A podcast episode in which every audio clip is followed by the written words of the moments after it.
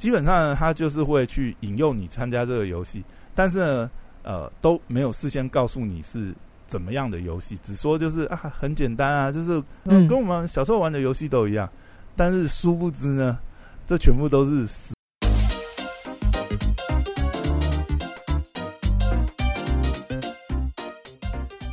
欢迎回到时间管家，我是大中跟 Poya，在我身旁是解救任性的。Hello，大家好，我是肖凯丽。哎，又回来。哎啊，先说一下，嗯，真的有人觉得我是信义路大地主，是不是？哦，对，上次 我是没有大地主啦。我上次那一集那个我们讲房仲，然后就这个传讯跟我讲，就是说，哎，K 是这个。新一路豪宅，我们没有大地主，我们不过就几间房而已。你你真的是不怕被绑就对了。没有啦，开玩笑的啦，大家就算有房子也不会，也不会说给你知道好吗？哎，我觉得好妙哦。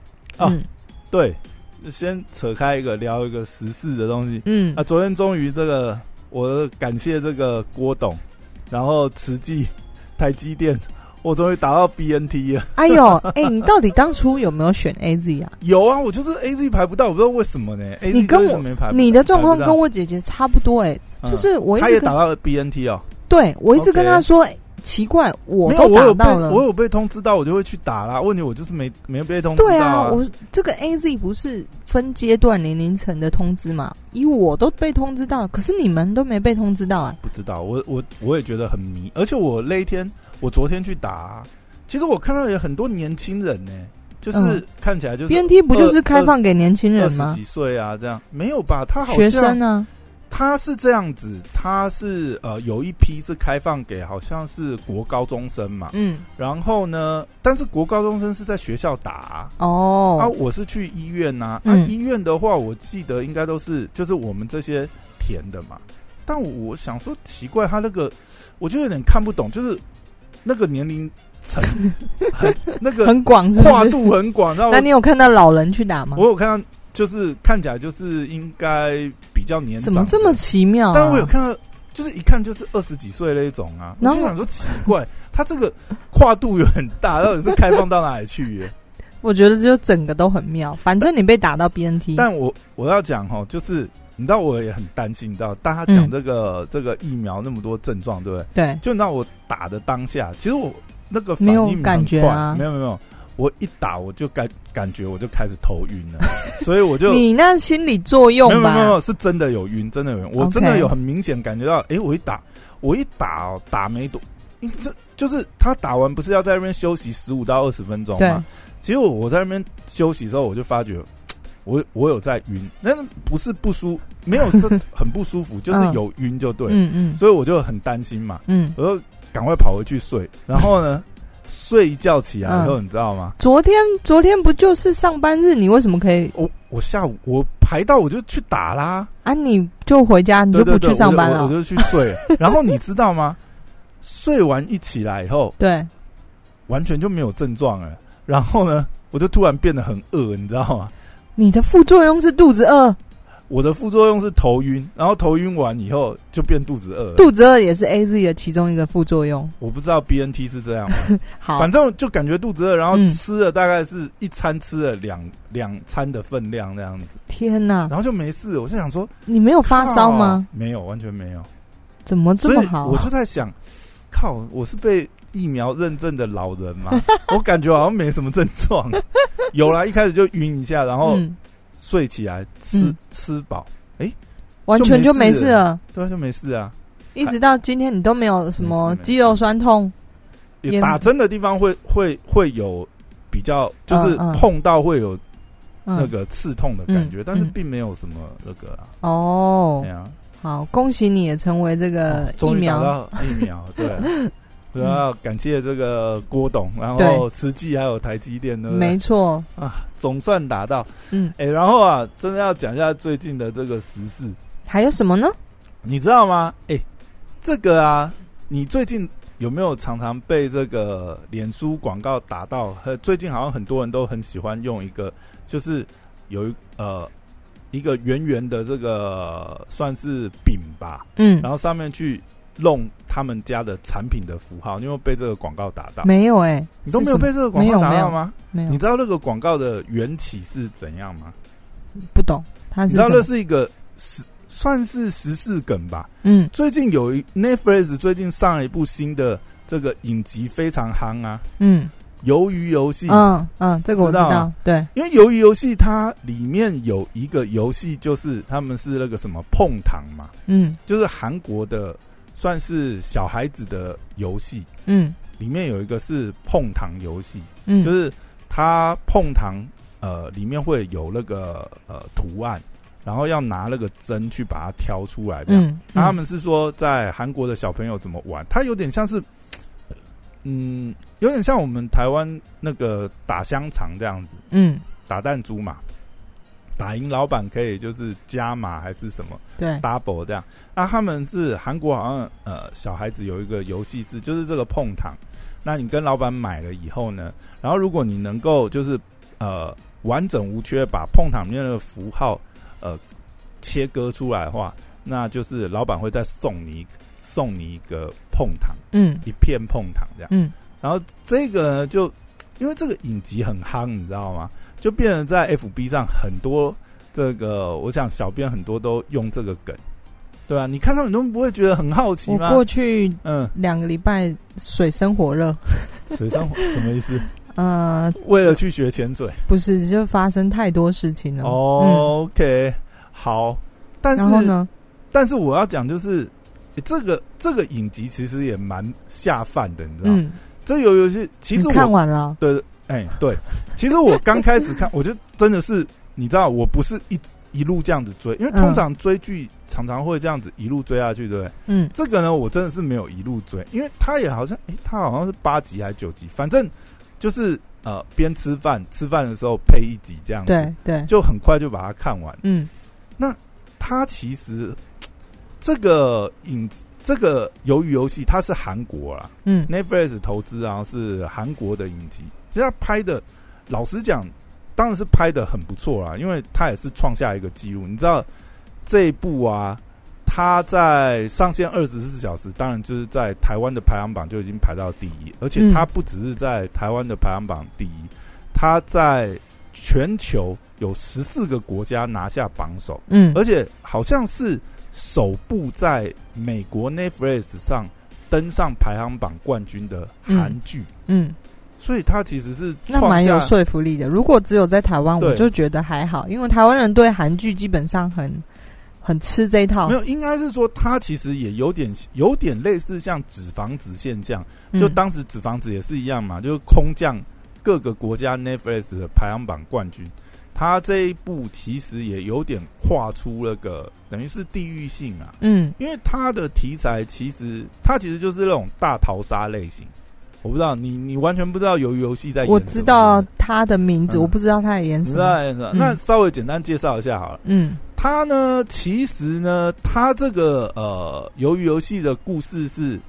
他大概是这样子啊，他讲述有四百五十六个社会的这个底层的人这样子，嗯，然后呢，他们可能有各自的问题，比如说有的可能就是呃，因为呃盗用公款，然后负债好几十亿这样子，嗯嗯，然后有的就是呃，因为这个无所事事这样子，然后呢打零工。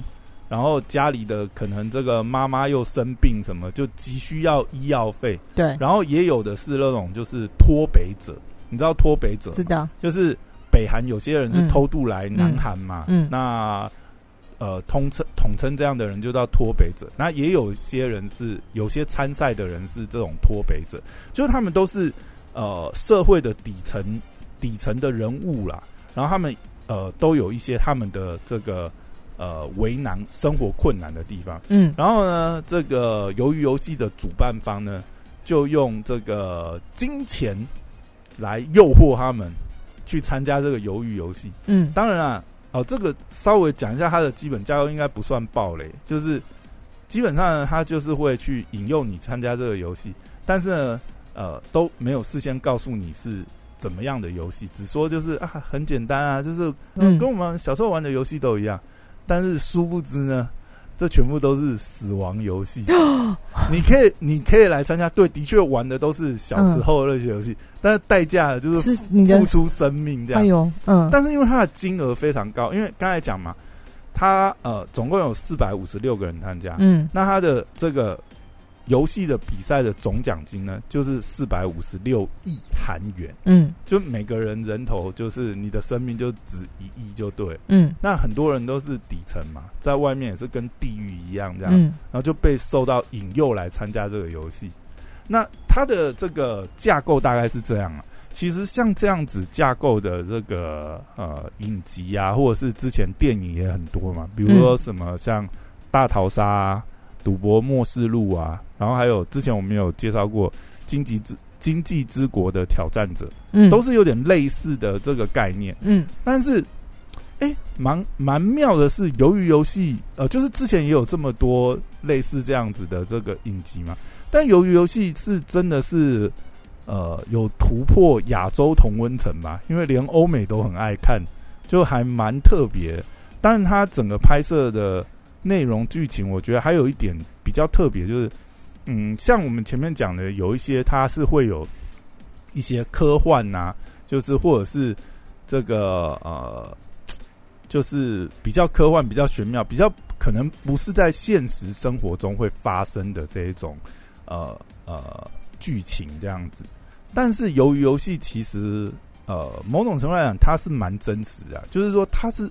他们里面不管里面的游戏，或者它里面这些呃参赛啊，哦，可能就是呃一群有钱人，就是为了刺激，然后出钱来主办这个游戏也好，它其实逻辑上面都讲得通，然后也真的有可能呃办成这样比赛，因为里面不管是呃游戏的设计也好，或者是里面比如说一些过关的操作。它其实都是都是有可能的，就不它不会是有那种天马行空，然后不合逻辑的鬼呃那个怪力乱神那种，就是天天外给你飞来一笔什么哦，还有什么神机，就是不它不会有那一种。嗯，所以看的过程当中，我觉得也会觉得就是说你在追的部追的过程当中，虽然它跟呃前面我们讲那几部啊很多来讲，比如说呃以游戏性来讲，因为游戏性。呃，有些这类型的大逃杀的这个呃影集，它着重可能是斗志的部分。嗯，就比如说呃，像哦，之前还有一个，哎，我忘记了那个叫什么游戏，就是它里面有一部是饥饿游戏，不是呃，哎，对，饥饿游戏也有点类似。嗯，我要讲的是呃，另外有一个呃，跟这个结构很像，那个叫做什么什么游戏，我有点忘记。但他那个主角有一个很有名的台词啊。就是他每次就是哦，这个游戏公开他的游戏规则以后，那个主角就是呃思思索一下，就跟大家讲，就是说，嗯，这个游戏有必胜法，然后他就会把这个游戏的 游戏的 bug 找出来，然后找出这个游戏的漏洞，然后每次都开脑洞，天马行空去破解那个游戏。嗯，有有一个有一个影集的呃模式是这样，那通常就会去看，就是说，哎。他怎么去破解这些游戏，然后找到这些游戏的这个呃里面的漏洞，然后去钻漏洞去突破这个游戏。嗯，但是以鱿鱼游戏这一步来讲，它其实反而没有强调在游戏性这上面，就变成是说每个游戏其实都是很单纯的，就是真的就是呃那种呃童年小小时候韩国小时候会玩的。当然有些其实我觉得是全球都共通的啦，像。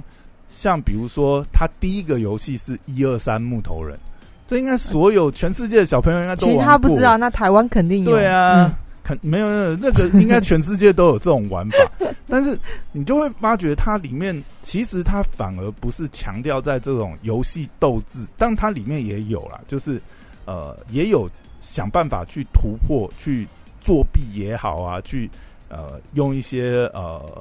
怪招啊，去突破，但是它的那个都是在就是合理范围内，因为游戏性也很简单嘛，你能够作弊的空间也就那些这样子。那它主要还是在人性刻画上，然后像里面主角的关系呀，然后他还埋了蛮多支线的，像里面也有就是呃有警察去调查这个案子，然后因为他有一些呃他的理由啦，然后就变成这警察也潜伏到这个游戏里面，然后也有一些支线，所以他也是参赛者。呃，不是，但是大家去看那个影集就好。假设你还没看到的话，我不晓得台湾应该很多人都有在追这部，这部真的是超夯的，而且它很下饭呐，一集这样子看三四十分钟，吃完饭刚好看完一集。我一直觉得韩剧好像都是常常成为台湾的排行榜，因为我觉得现在是有名，就是呃。以 Netflix 来讲，其实 Netflix 也投资很多，就是 Netflix 投资很多原创剧嘛。你像上次那个《经济之国的挑战者》也是 Netflix 投资啊，嗯，然后 AV 帝王其实也是 Netflix 投资，就是。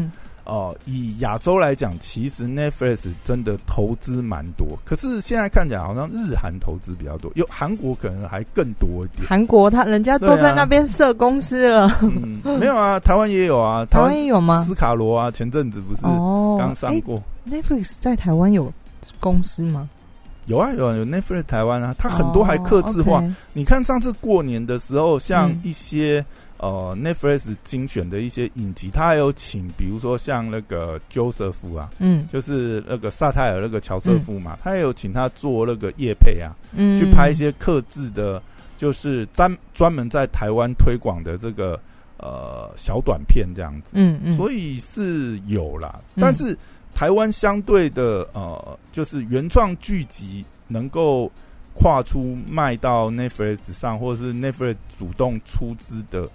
这个好像比较少比较少，但是有啦，有版权有卖上去。比如说，像这阵子也蛮红的，像那个呃，已经出到第二集。斯卡斯卡罗是我说，除了斯卡罗之外，就是那个《熟女养成记》啊，对对对，《熟女养成记》一有上，然后二还没上，还没上，但是我相信他应该也是会上啊，一都上了。谈一谈就上了，没有现在买了就上了。版权费用的问题，对啊对啊，他愿意出多少版权费？嗯，但是这种应该是就是他等于是拍好以后买版权卖给他，对，买这个授权。那他有没有就是从呃等于是呃筹备之初就呃出资原创的这种剧？台湾现在目前好像还好像也没有，还没有没有特别看到是类似这种情况，通常都是这种版权。买断的方式，呃，应该是授权方式啊。但我觉得游游戏这这一出就，其实老实讲，我开始看的时候，我并没有觉得他会那么火红，你知道吗？嗯，他会有现在这种影响力，我也很好奇，因为他这个题材不是说前面我们就提到嘛，不是说没人拍过，甚至就是说在很多方面比他更杰出的都有。那究竟是为什么他能够这个霸占排行榜呢？但我后来我也在想这个问题，我后来在想。嗯，当然，一个他可能平衡度做的比较好。第一就是它比较贴近现实面，嗯，它有一个比较特别，就刚才讲，就是呃，它没有那种天马行空、怪力乱神、很科幻的设定，它其实是还蛮底层的设定。然后呢，它在人性的刻画上，我觉得更是比较容易感同身受了。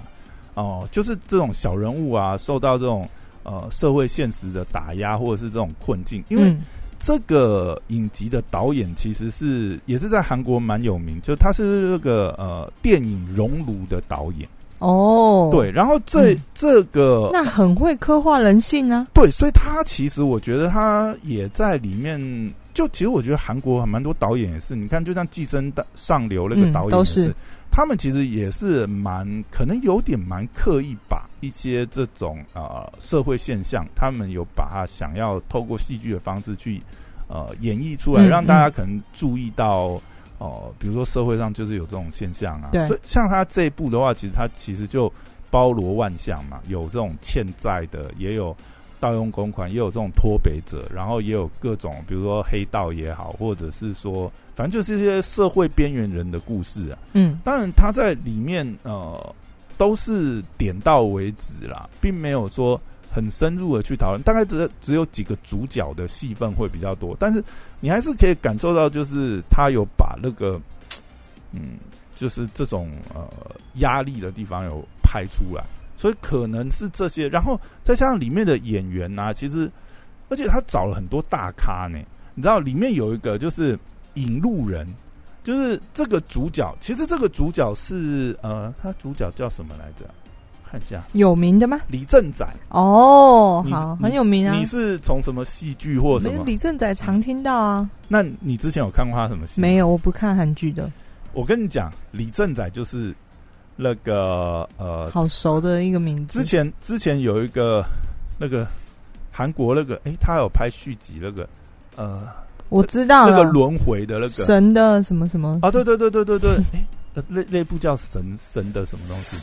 忘记了。他是演那个那个那个，就是好像玉皇大帝那个啊阎罗王啦，他是演阎罗王，就是那部戏里面的阎罗王。嗯，所以他其实蛮帅的，大家应该看他的那个脸就记得起来他是谁。所以他应该算是呃台湾很多人就是认识的演员。然后他这次他演的这个主角就是呃就是打。那我要去看一下了。然后，然后 欠债这样，然后表他他是实力派演员啊。对了，他就是表演演的很好。然后那个引路人，你知道是谁吗？就是引诱他们去参加这个游戏的。谁来演？孔刘哦。好了，我今天回家就看一下这个。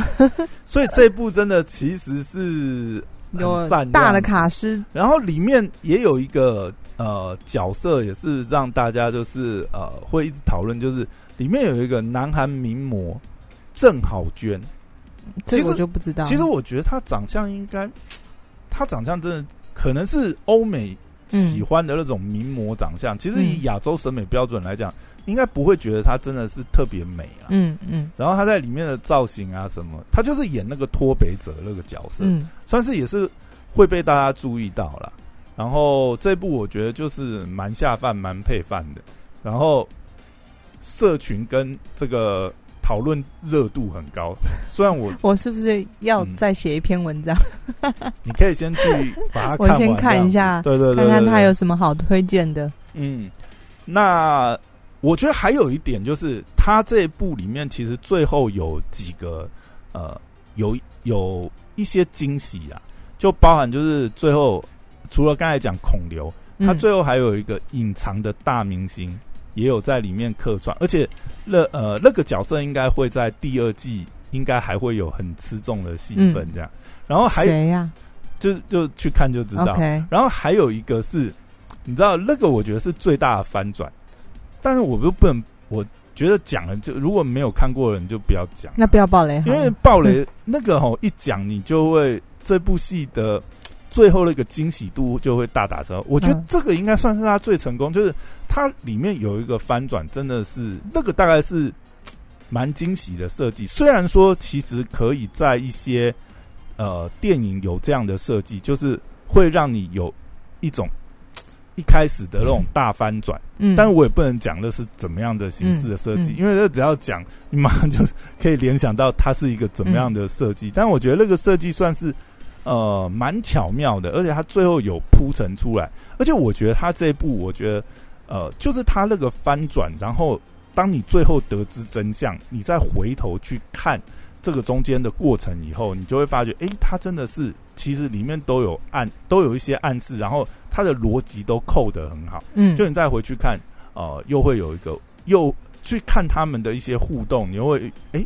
发觉，嗯，这个编排的很缜密，很巧妙，嗯，所以鱿鱼游戏觉得蛮推荐大家的，还不错。如果你还没跟上这一波的话，这个才刚放一礼拜吧？上个礼拜还是上上个礼拜六才六日才刚上线？对，它好像是，它好像是九月十号上了两三周了吧？嗯，对。不过蛮精彩的啊，现在也是蛮夯的，对啊。哎呀，大家推荐大家追一下这一部。好，好，那今天就聊到这边，拜拜，拜拜。